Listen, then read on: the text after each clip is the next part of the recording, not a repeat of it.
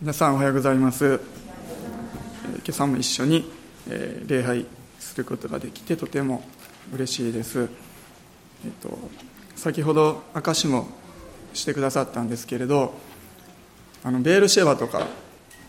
エルシャダイとかあってですねいつもごっちゃになるんですね。あれどこがどこやったっけなって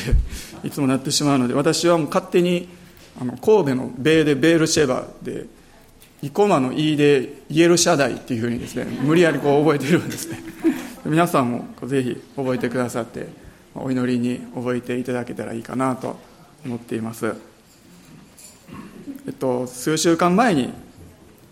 アンソニー先生がインドから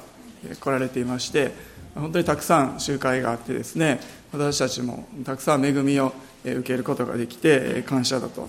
いうことを経験しました。でまた来年も来てくださるみたいなので期待して楽しみにしたいと思うんですね。であの前回1年前に先生が来られた時にもちらっとお話しされていたんですけれど先生インドでも CPM とかですねあと RCI とかですね結構いろいろまあ一言言ってはるんかとは思うんですけど勝手にというか使用してくださっているんですねいろんなことを。であこういいと思ったのをこうどんどん使うというかすごいこのアグレッシブなインドの文化をこう感じるんですけれども。で前回来られた時に柏で礼拝が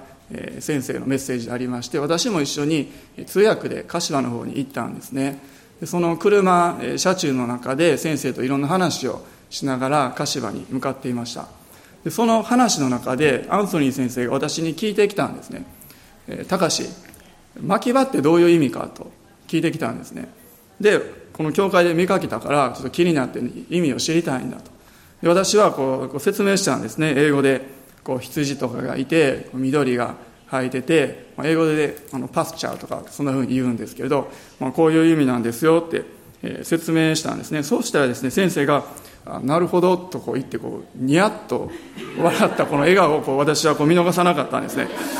うわ先生またパクリ貼るつもりかなと思ったんですよ。それで先生またインドで何か使うつもりでしょ？インドで本屋さんオープンするんですか？と私聞いたんですね。そしたら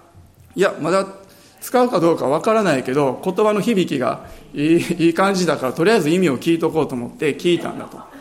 でもし何かこう使う機会があったらこう使うかもしれないとおっしゃったんですね。まあもういいものがあったらどんどん使う。これがインド人なんだ。みたいなことをですね先生言っててですね私あすごいなとえー、思ったんです。でその後に先生がこう言った言葉が妙に私の心に、えー、残ってですねこれちょっと名言やなと思ってメモしたいぐらいの感じだったんですけど先生が英語でこういうふうにおっしゃったんですね「たかし don't ask just take it」って言ったんですね「don't ask」って。もういちいち尋ねたり許可をもらうなと。で just take it って。勝手にもう取ったらええんだと言ったんですね。で just take it って。昔あのナイキのナイキというスポーツブランドですね。靴とかシャツのブランドの CM で Just Do It っていうこうキャッチフレーズがあって皆さんご存知の方もおられると思うんですけど Just Take It って聞いたことないなと思ってですねインド人恐るべしと私はその時思ったんです。まあ誤解しないように言っときますけど先生勝手に何か教会のもの使ったり取ったりとか絶対もうされない。すごい謙遜なですね、えー、もう丁寧な素晴らしい先生なんですけどその先生のこの言葉をこうちょっと思い巡らしながらですね。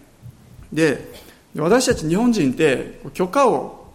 もちろん必要なものは絶対取る必要はあるんですけれどもでも必要のない時でさえも何かこうお願いしているようなそんなことあるかもしれないなとふと思ったことが、えー、あったんですね。例えばですね神様が私たちにすでにも用意しておられることがあってもう与えておられるんだけどもでも私たちは何かこうお願いしてこうくださいくださいとですねそう言ってしまうことってないかなと思うんです。神様これください。お願いします。とかですね。もしくは神様許してください。許してください。とかですね。でももしかしたら神様は私たちのその言葉を聞いた時に Don't ask. Just take it って言ってるかもしれないですよね。いちいち頼そんなお願いしてこなくていいよ。受け取ったらいいんだよ。と神様もしかしてそういうふうに言っておられるのかな？と、そういうふうに思わされるんです。2000年前にイエス様が私たちのために十字架についてくださって血を流してくださったんですね。でそれを通して私たちは本当にもうすでにもう有り余るほどの祝福を受けているもう与えられているんですね。で今朝は特に私たちはイエス様の流された血の力ですねそれをどれほど知っているだろうか受け取っているだろうかそのことを一緒に見ていきたいなと思うんです。それを確認してですねもう一度受け取っていきたいと思います。まず第一ペテロの一章お開きください。ペテロの手紙第一の。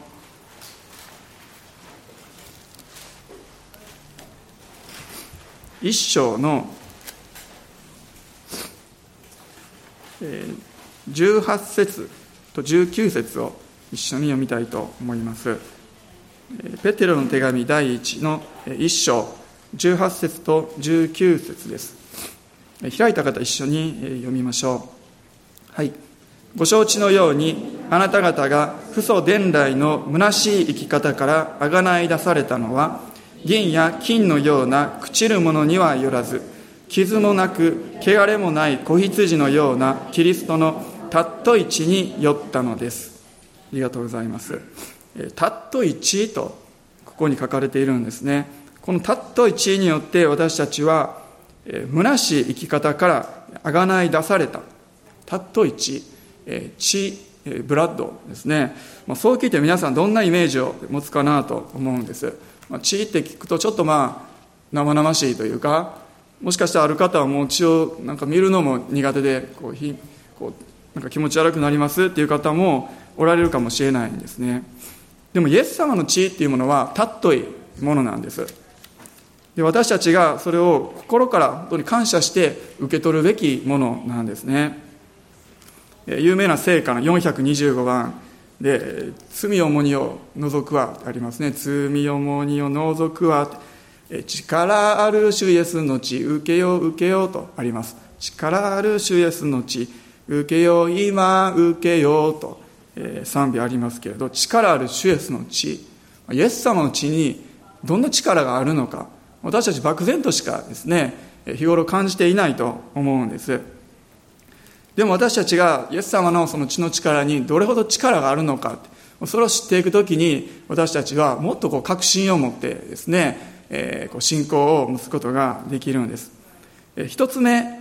えー、ですけど、えー、三つのポイントで今日お話ししたいと思っています。えー、一つ目は、イエス様の血によって私たちは大胆に神様に近づくことができるっていうことです。血によって大胆に神に近づくことができる。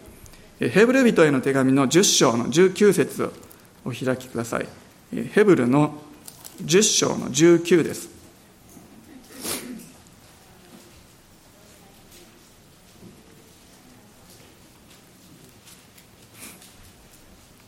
ヘブル10の19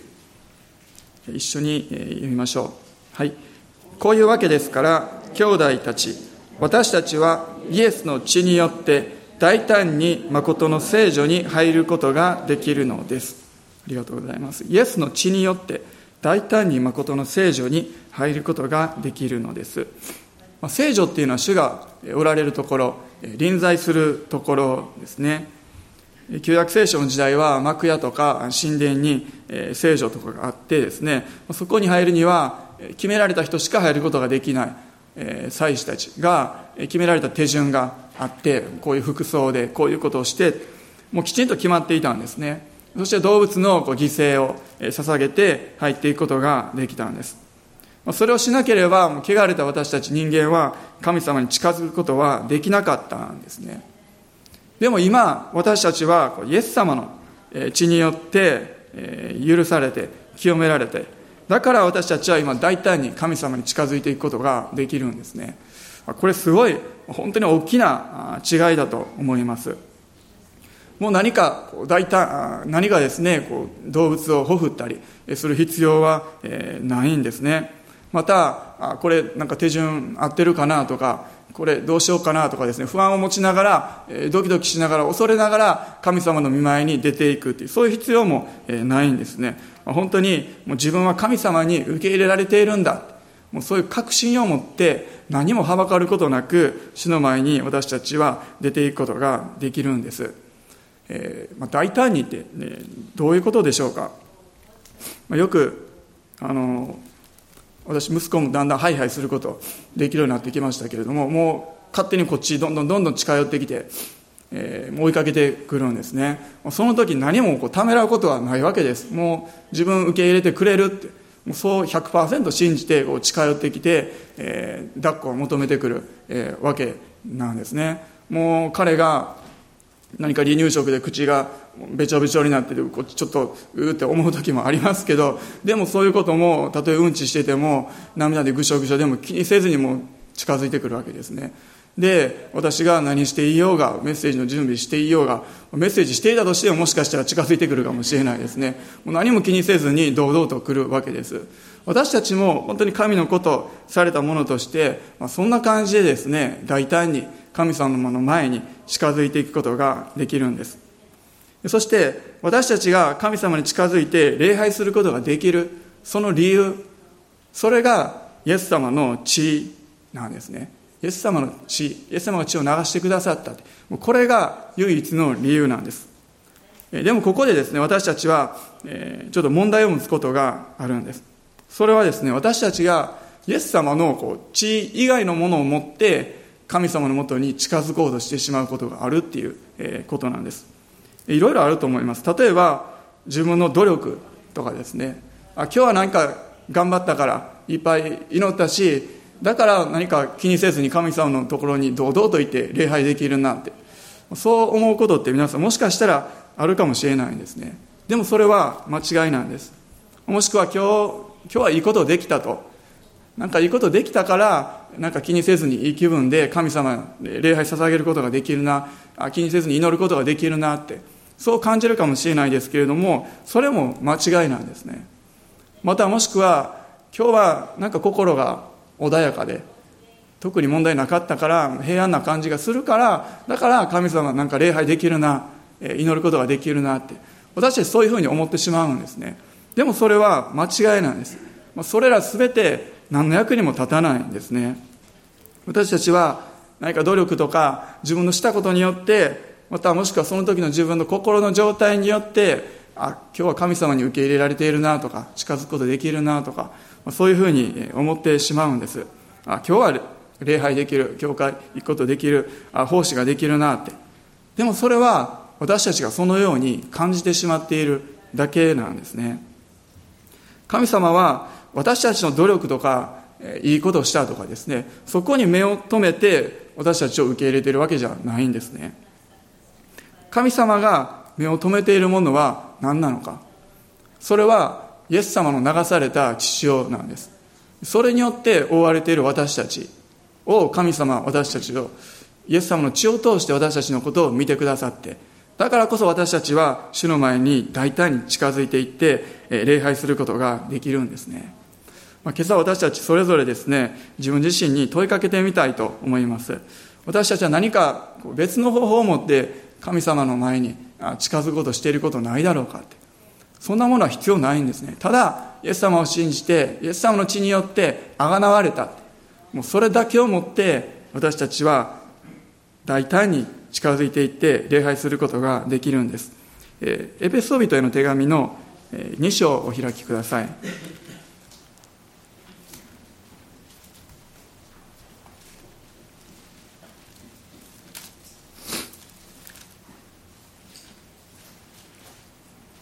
ペソ書の2章の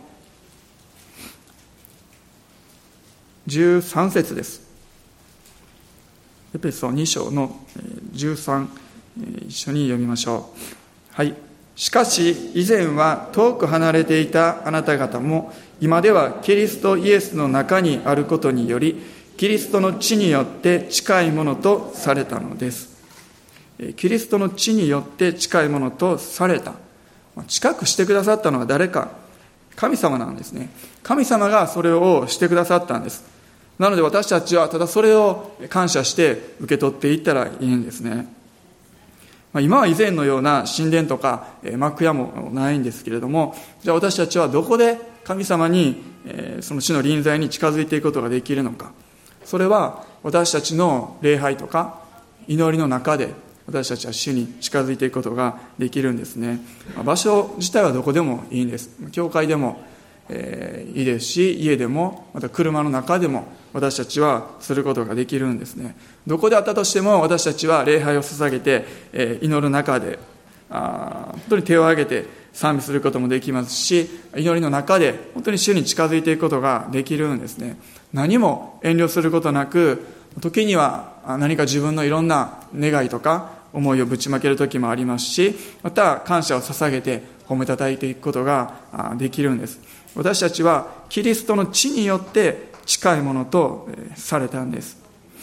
まあ、今朝も本当に私たち大胆にですね神様の御前に出て行って礼拝していきたいと思うんです。二つ目もう一つイエス様の血の力。二つ目はですね血によって私たちの良心が清められた。ということです。良心ってペアレンスじゃないですね。あの良い心と書く方の良心です、えー、ヘブル人への手紙の9章をお開きください。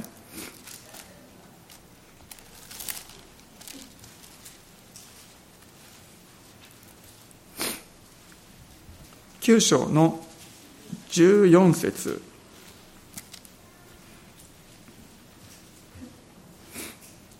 ヘブル書の9章の14節を、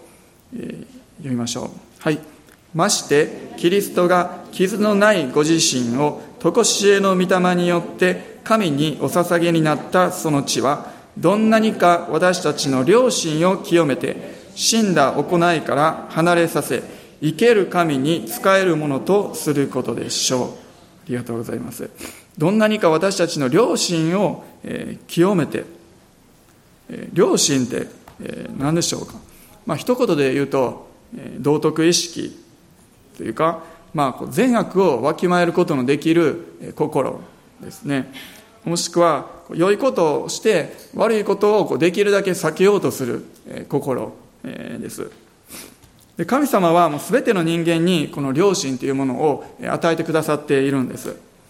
でも罪のゆえに私たちの良心というものは汚れてしまっている曇ってしまっている、えー、鈍ってしまっている、えー、いうことができるんですね。つまり罪を犯しても罪悪感を感じない、感じにくくなってしまっているんです。そしてまた私たちは罪を犯せば犯すほどどんどんどんどん良心というのはもう曇っていってしまって鈍くなってしまっていってついにはもうそれが麻痺してしまう。そういうことがあるんですね。まあ、例えば、万引きをした人が最初はちっちゃなもしかしたら消しゴムとか文房具を盗む。でもあこれ見つからへんなと分かったらだんだんとちょっと大きなものとか高価なものをこう盗んでいく。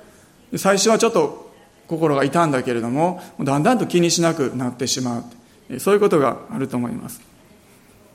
何かチェックする機械の反応が鈍くなっている。機械がおかしくなっているような感じ。もしくは鏡がこう曇ってしまっていてきれいに映すことができないような状態。そんな状態に私たちの良心っていうのはなってしまっているんですね。じゃあこの良心が清められるっていうのはどういうことか。つまりその反対で鈍感になるのではなくて敏感に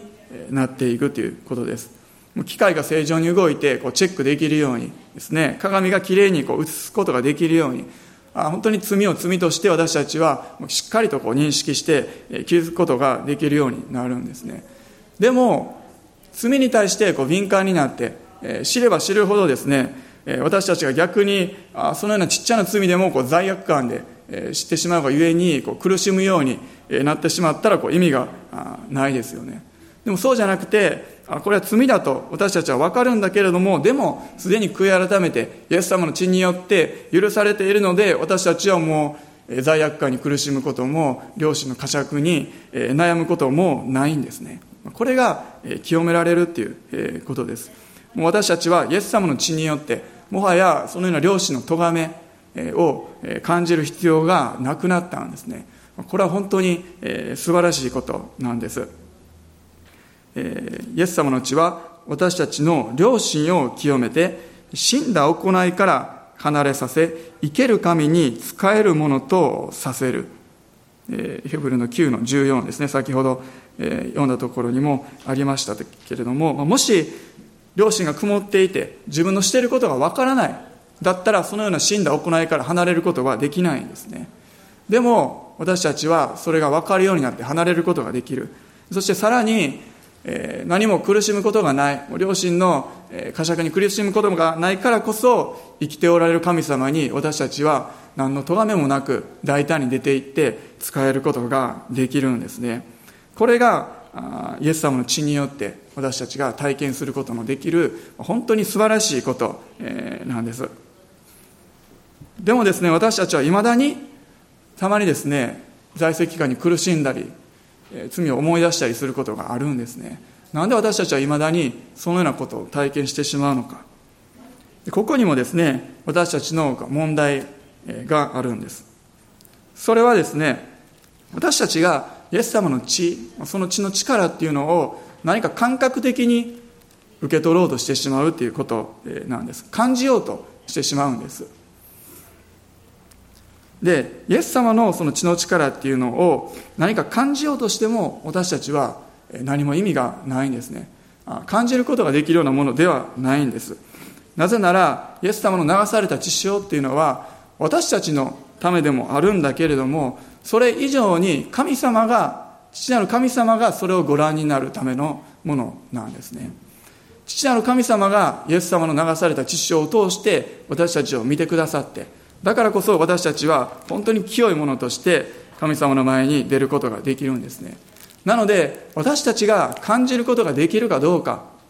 そういうのは関係ないんですね。むしろ神様がどう見ておられるのか私たちはそれを受け取っていく必要があるんです。なので私たちがすべきことは何なのかそれは御言葉がどう言ってるのかそれに信頼して神様がイエス様の血に対してどのような評価を持っているのかですね。それを受け入れていくだけなんです。一番最初に読んだ第一ペテロの箇所に書いてありました「たっとい血」とあったんですね「たっとい血」神様がたっといと言っておられるんです。だからそれは本当にたっといですね。私たちがどのように感じようかそれは関係ないんです。なぜそれほどたっといのか。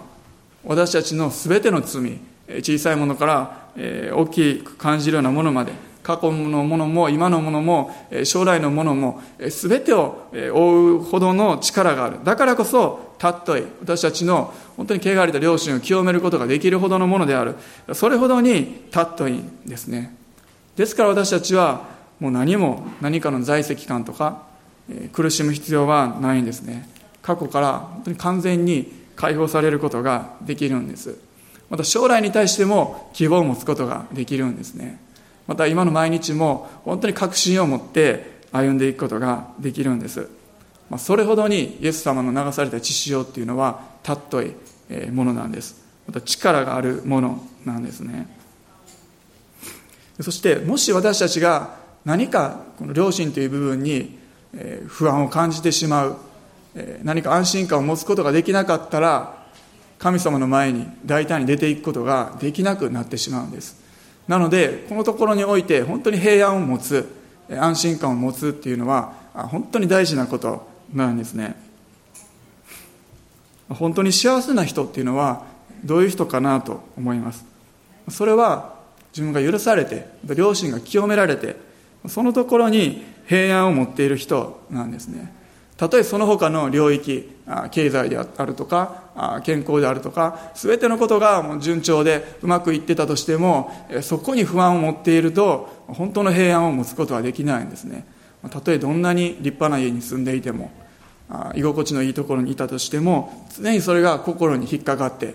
えー、本当の平安というものを楽しむことができないでいてしまうんです、えー、私大体毎週ですね日曜日の夜か月曜日の夜に映画を一本見てこう気分転換、え、するんですね。でそのなこの前見た映画もそうだったんですけれどその映画の中のよくあるシーンワンパターンとして主人公が死にかけている。もしくは重要人物が死にかけている時に自分の子供とか奥さんとかとこう罪を告白してというか何か和解してこう安心してこう死んでいくっていう場面がですねよく皆さんも映画とかでご覧になったことがあると思うんですね。またそういうシーンを見たら私たちも何かこう心にぐっとくるものがあるんですね。心をすっきりとさせたい。もう気になってたことそこの咎めをなくしたいっていうのはもう全ての人が願っていることなんです。そこに平安を持ちたいと私たちは願っているしそこに平安を持っている人こそが本当に幸せな人生を歩むことのできる人なんですね。そして私たちはイエス様の血によってそれを得ることができたんです。本当に感謝することができるんですね。次3つ目最後になりますけれども私たちは血によって訴えるものに勝つことができるんです。勝利することができます。これがイエス様の血の力の3つ目なんです。黙示録の12章をお開きください。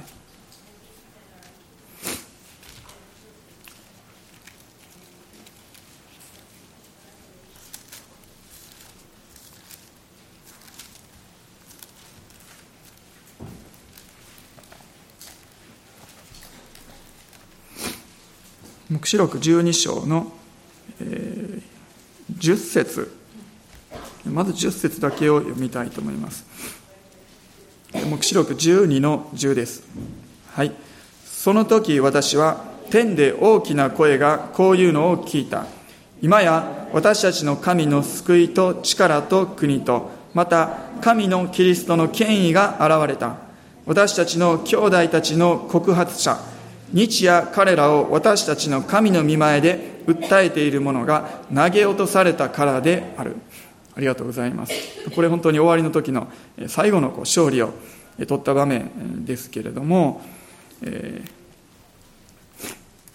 ー、サタンというのはいろんな方法を持って私たちに攻撃してくると思います。ある国においては本当に目に見える形での迫害が多い国もあります。またあるところにおいては悪霊の働きですね。それがとても力強い場合もあります。私たちがでも日常において一番経験する戦い攻撃っていうのが何かなというとここにもあるようにですね。サタンっていうのは私たちを神の見前で告発している訴えている告発者としてですねサタンはこう頑張っているんですね。ヘブル語でサタンっていうのは非難するものとか敵対するものとかまた告発するものという意味があるそうなんですけれど告発っていうのは犯罪とか悪いことをこう明らかにして世間に知らせることを告発って言うんですね。つまりこの人こんな悪いことしてましたよと明らかに言うことが告発するっていうことです。じゃあサタンは何を告発しているのかつまりそれは私たちの罪っていうものを神様の見前でこう訴えている、えー、わけなんです、まあ、つまりですねあこいつはあこいつはもうこんな悪いことしてますで神様と。またこんな悪いことを考えてますで。もしくはもう今日もこんなことばっかりしてますよ。っていうふうにサタンがもう神様の見前で、えー、訴えているわけなんです。サタンっていうのは本当にこう訴えることの天才だと。えいうことができるんですね。もうちょっとした罪から、全然本当は罪でないことまで、もうあることないこと、常にですね、え言いふらして、えいるんです。そして、サタンが訴えているその声っていうのが、私たちの耳にも、こう、チラチラ、チラチラと入ってくることが、えあるんですね。今の黙示録の10節のところを読んでみると、日夜、彼らを私たちの前で訴えている、日夜、えとあるんですね。まあ、夜ぐらい休んでくれたらいいのにと思いますけど昼間だけじゃなくてもう夜の間もですね常にそのことをサタンはしているわけなんです。なので私たちは時に夜休みたいベッドの上にこう寝転がって休もうっていう休みたいんだけれどもでも頭の中で思いの中でですねそういう声がもうチラチラチラチラと聞こえてしまって気になってもう寝れなくなってしまう。そういうことがあるんです。でもですねじゃあ次の11節に何と書かれてあるのか。黙示録12章の11節読みましょう。はい。兄弟たちは子羊の血と自分たちの証の言葉のゆえに彼に打ち勝った。彼らは死に至るまでも命を惜しまなかった。子羊の血と自分たちの証の言葉のゆえに彼に打ち勝った。子羊の血もちろんこれイエス様の血のことです。つまり私たちはイエス様の血によってもう完全に許されている。ということはどういうことかというとサタンは本当はそういうことを言ってるんだけれどもでも実は彼が訴える根拠というか土台としているものが実はないんだっていうことなんです。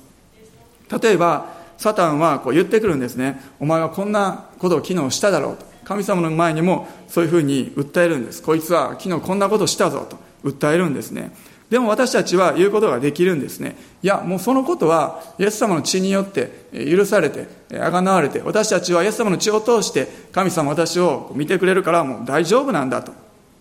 そういうふうに私たちは言うことができるんです。でも私たちがそういうふうに証しするとサタンは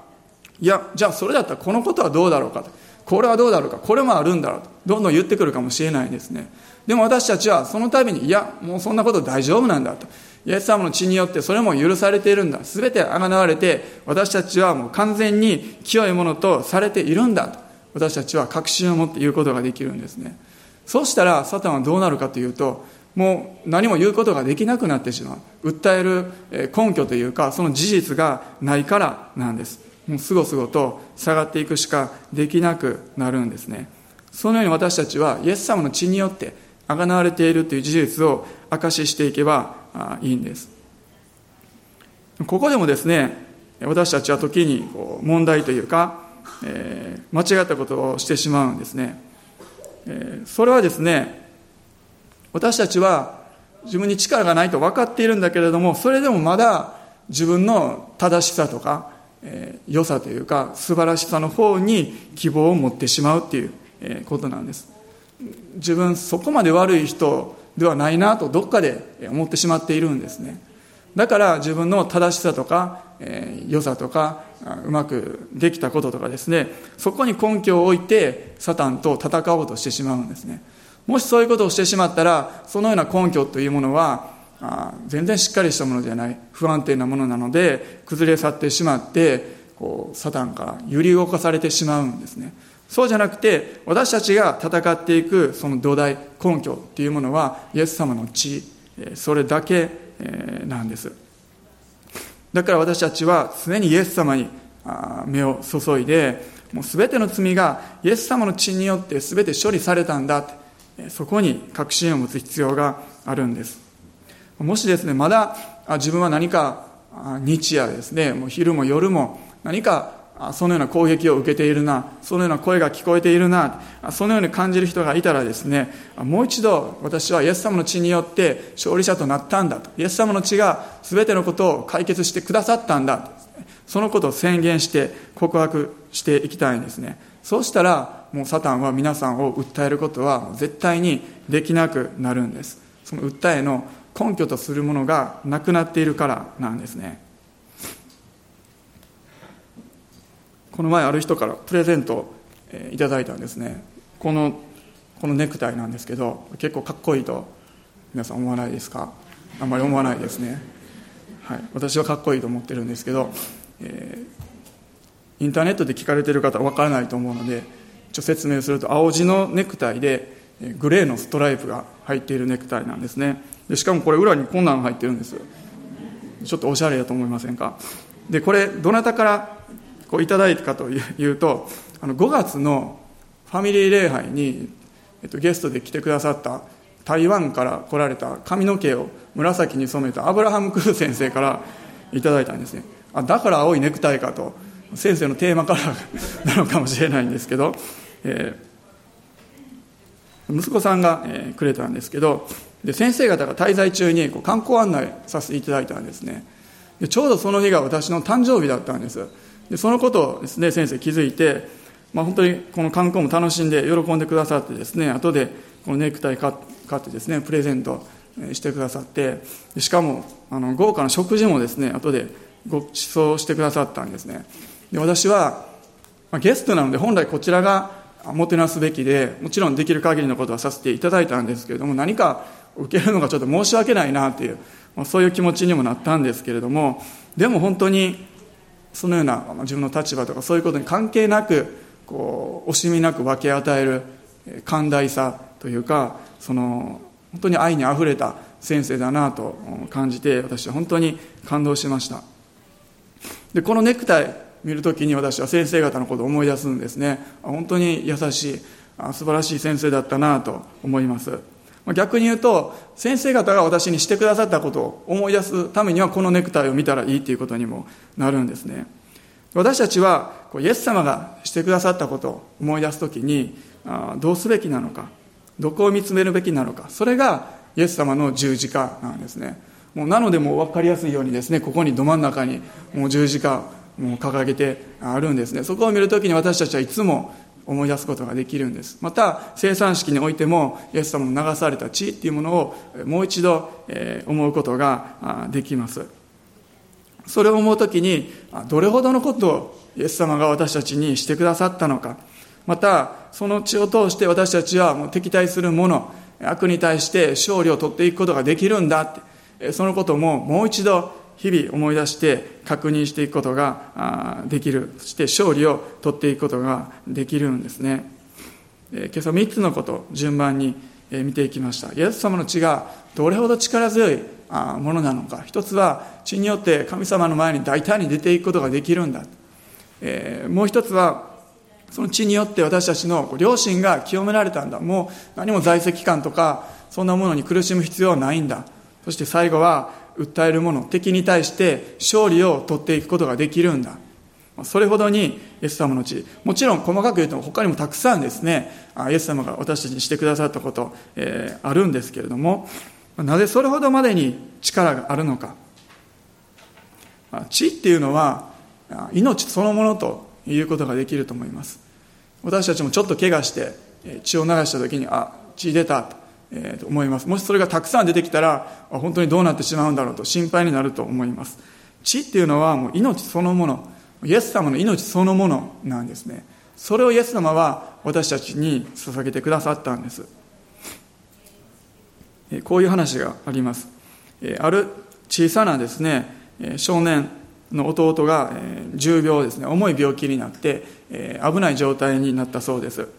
でその弟が助かるためには輸血が必要だったんですね。でもその弟の血液っていうのは少し特別な血液でその血液に一番適合するのはその少年お兄さんですね。その少年の輸血が必要だっていうことが分かったんですね。なので、ご両親はその少年、お兄さんの方に優しく説明したんですね。あなたの血液が弟の命を救うことになるかもしれないんだよと。もしそれがなかったら、あなたの可愛い弟はもう死んじゃうかもしれないんだよって。そのようにですね、お父さんお母さんは優しく説明しました。少年はそのことを聞いて、悲しそうにうなずいて輸血することに同意したんですね。看護師さんがその準備を始めている間、えー、両親はですね少年にじゃあ目を閉じてリラックスしてですね休んだらいいよと言いました。それと少年は看護師さんに聞いたんですね。それはどれぐらい時間がかかるのか。もうすぐ終わってしまうのか。それとも長い時間かかるのか。どっちですか？と少年は聞きました。看護師さん答えたんですね。いやそんなに時間はかからないから大丈夫だよと、言いました。でもお兄さんはですね、その答えに満足しなかったんです。いや、でも僕の場合はどれぐらいかかるのか、えー、すぐ終わるのか、どれぐらいかかるのか、えー、本当に気になって気になってですね、何回も聞き返してきました。そういうやりとりがあったあってですね、その中で看護師さんは気づいたんですね。あ、この少年っていうのは、さっき説明したけれども、でもちっちゃすぎて、輸血っていうものをどういうものなのか実は理解できていなかったんだなということを、え看護師さんは気づいたんです。お兄さんその子はですね自分の血を弟にあげてもう自分もそうしたら死んでしまうんだと。彼はですねそのように思っていたんですね。だから彼は怖がっていたんです。自分の命を捧げるつもりでいたんですね。弟が本当に可愛い。弟が助かってほしいから自分の命を捧げようと彼は小さいなりにそのように感じて決心していたそうなんです。血っていうのは本当に命そのものです。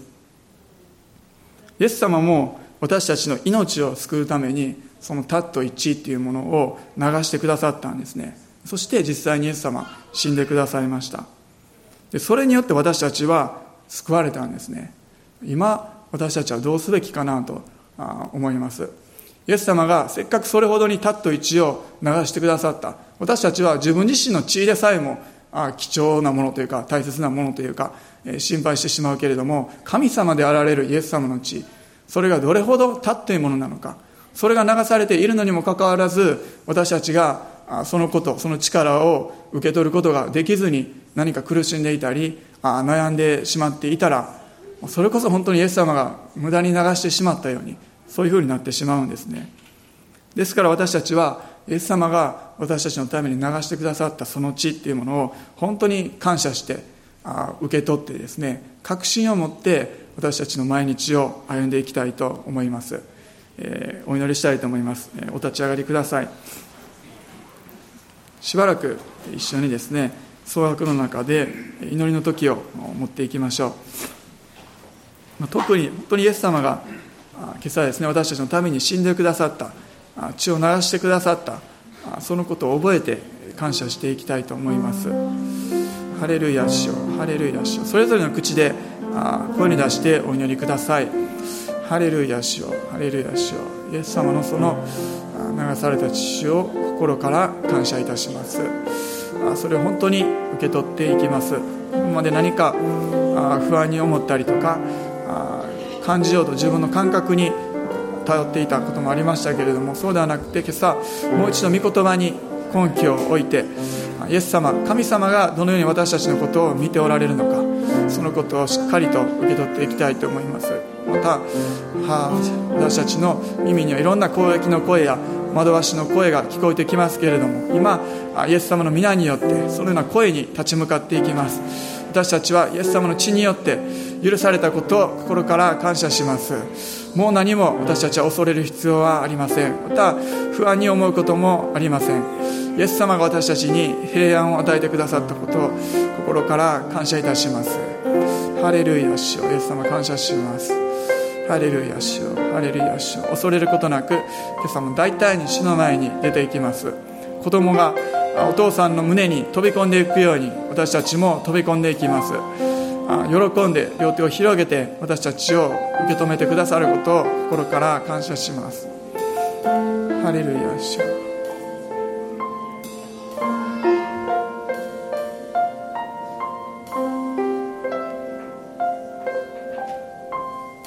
一曲賛美したいと思います。導いていただけますでしょうか。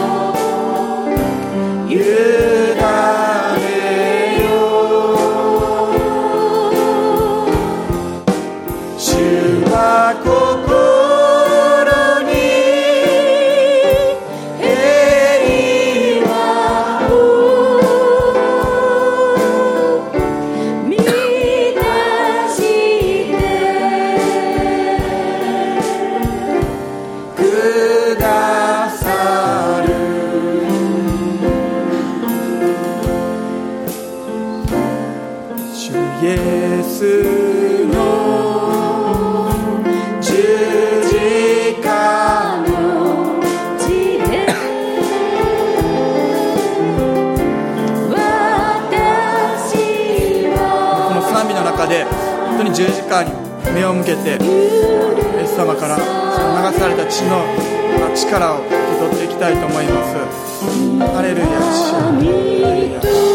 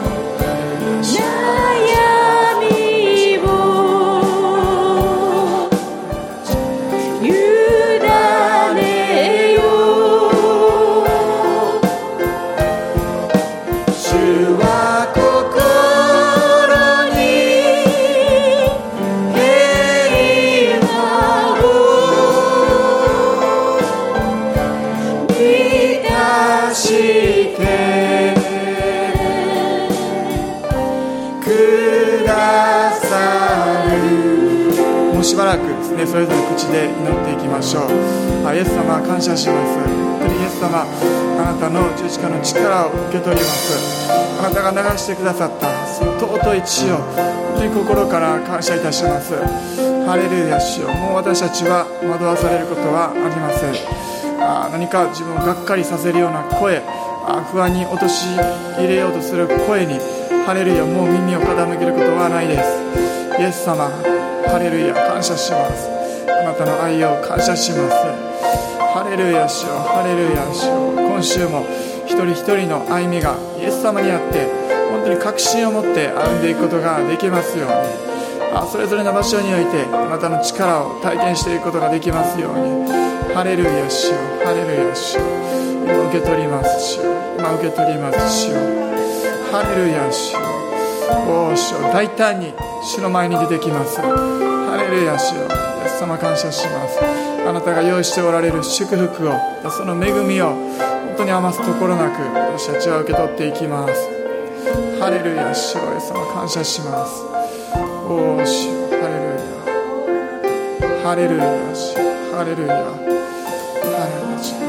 ハレルヤ。ハレルヤ主。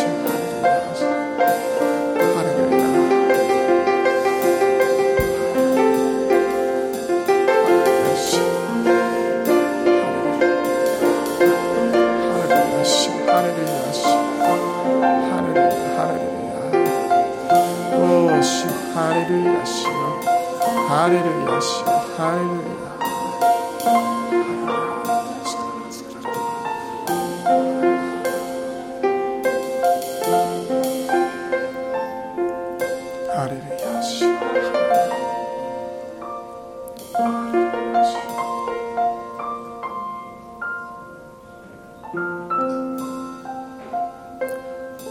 私たちの主